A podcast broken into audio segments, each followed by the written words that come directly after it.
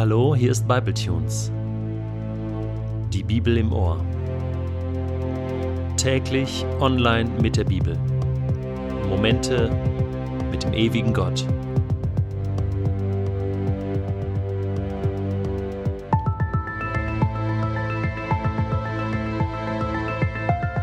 Der heutige Bibletune steht in Matthäus 1, die Verse 1 bis 17 und wird gelesen aus der neuen Genfer Übersetzung. Verzeichnis der Vorfahren von Jesus Christus, dem Sohn Davids und dem Sohn Abrahams.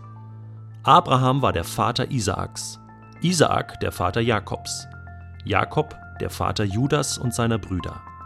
Juda war der Vater von Peres und Serach. Ihre Mutter war Tamar. Peres war der Vater von Hesron. Hesron der Vater von Ram. Ram von Aminadab. Aminadab von Nachschon. Nachschon von Salmon und Salmon von Boas. Die Mutter des Boas war Rahab. Boas war der Vater Obeds. Obeds Mutter war Ruth. Obed war der Vater Isais. Isai der Vater des Königs David. David war der Vater Salomos. Salomos Mutter war die Frau des Uriah. Salomo war der Vater von Rehabeam. Rehabeam der Vater von Abia.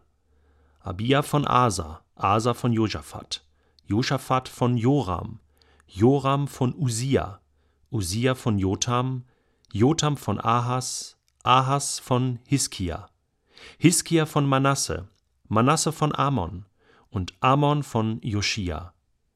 Joschia war der Vater Joachins und seiner Brüder. Damals wurde das Volk nach Babylon in die Verbannung geführt. Nach der Zeit der Verbannung folgte Shealtiel, der Sohn Joachins. Shealtiel war der Vater von Zerubabel. Zerubabel der Vater von Abihud. Abihud von Eliakim. Eliakim von Azor.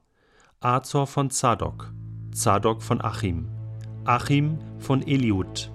Eliud von Eliasa. Eliasa von Matan und Matan von Jakob.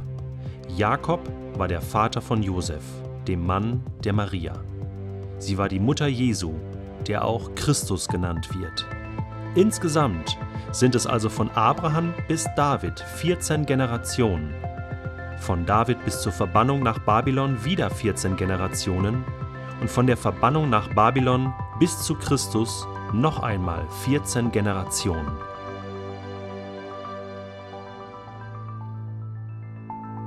Das Evangelium nach Matthäus ist der erste Bericht von insgesamt vier Berichten über die Hauptperson des Neuen Testamentes. Man kann sagen, der Bibel überhaupt, nämlich Jesus Christus. Das Evangelium nach Matthäus ist das erste Buch im Neuen Testament, so wie das Buch Genesis das erste Buch im Alten Testament war. Und es gibt einige Parallelen zwischen diesen beiden Büchern. Das Buch Genesis berichtet von den Anfängen der Welt, von der Geburt dieser Welt, Geburt dieser Schöpfung des Menschen, von der ersten Beziehung zwischen Gott und den Menschen. Es berichtet aber auch von Schuld, von Zerbruch, von einem großen Schaden, den die Beziehung zwischen Gott und Mensch gelitten hat. Es berichtet von den ersten Anfängen der Zivilisation, von den Patriarchen, von der Geschichte, die Gott dann schreibt mit einzelnen Menschen, um ein ganzes Volk, nämlich das Volk Israel, zu bauen. Matthäus formuliert mit ähnlichen Worten, er sagt, dies ist das Buch der Geschichte von Jesus Christus. Und er berichtet von der Geburt des Retters, von der Geburt des Sohnes Gottes, von Jesus Christus, der der Messias ist, der das Heil in diese Welt bringt, der der Retter ist. Und so kann er sagen, schon in Vers 1, Jesus Christus ist ein Sohn Abrahams. Von Abraham und seinen Nachkommen haben wir im Buch Genesis schon sehr viel gelesen und wir haben auch gelesen, dass Abraham ein ganz besonderer Segen zuteil wurde, nämlich die Verheißung, dass durch ihn alle Völker dieser Erde gesegnet werden. Und indem Matthäus nun formuliert, dass Jesus Christus ein Sohn Abrahams ist, das bedeutet natürlich nicht ein direkter Sohn, aber aus der Abstammungslinie Abrahams kommt, macht er deutlich, dieser Jesus Christus, dieser Retter, dieser Gesalbte, dieser Messias, das ist der Segen für diese Welt. Nun muss ich ganz ehrlich zugeben, man kann ein Evangelium tatsächlich nicht langweiliger beginnen als mit einem Stammbaum. Das ist doch, also Abraham war der Vater Isaaks, Isaak der Vater Jakobs und so weiter und so fort. Und das ist ja eine schöne Rechnung mit diesen 14 Generationen, von denen wir hören, der Stammbaum ist auch nicht ganz vollständig, da fehlen auch ein paar Dinge. Man fragt sich, Matthäus, warum fängst du mit dieser langweiligen Story an? Warum fängst du nicht gleich mit der Geburt an oder mit irgendetwas, was spannend ist? Nun muss man aber sagen, dass für die damaligen Leser dieser Bericht äußerst spannend war und überhaupt nicht langweilig. Und wenn man mal genau hinschaut, dann hat Matthäus da einige Spitzen eingebaut, und zwar indem er fünf Frauennamen erwähnt. Das ist so, man muss es mal mit einer gewissen Betonung lesen.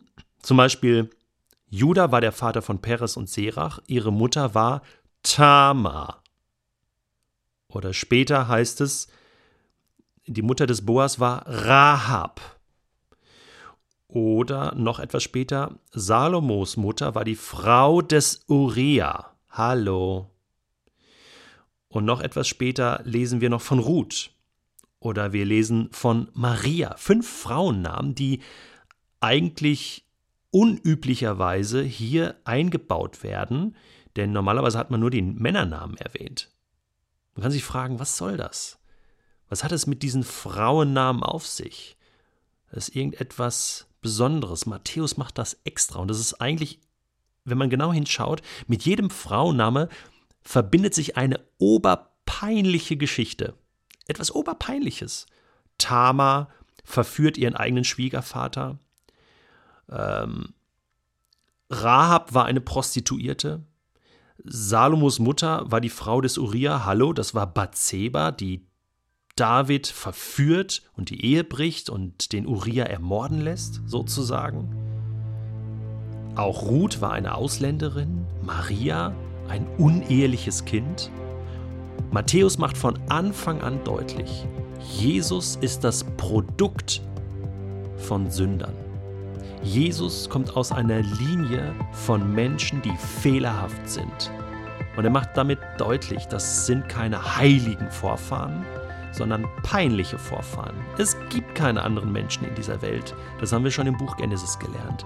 Es gibt nur fehlerhafte Menschen, die Gott brauchen, die Rettung brauchen. Und genau das drückt dieser Stammbaum aus. Dieser Stammbaum sagt, der Retter kommt zur richtigen Zeit. Er stammt von Sündern ab und er kommt in diese Welt, um Menschen zu retten. Ist das nicht toll?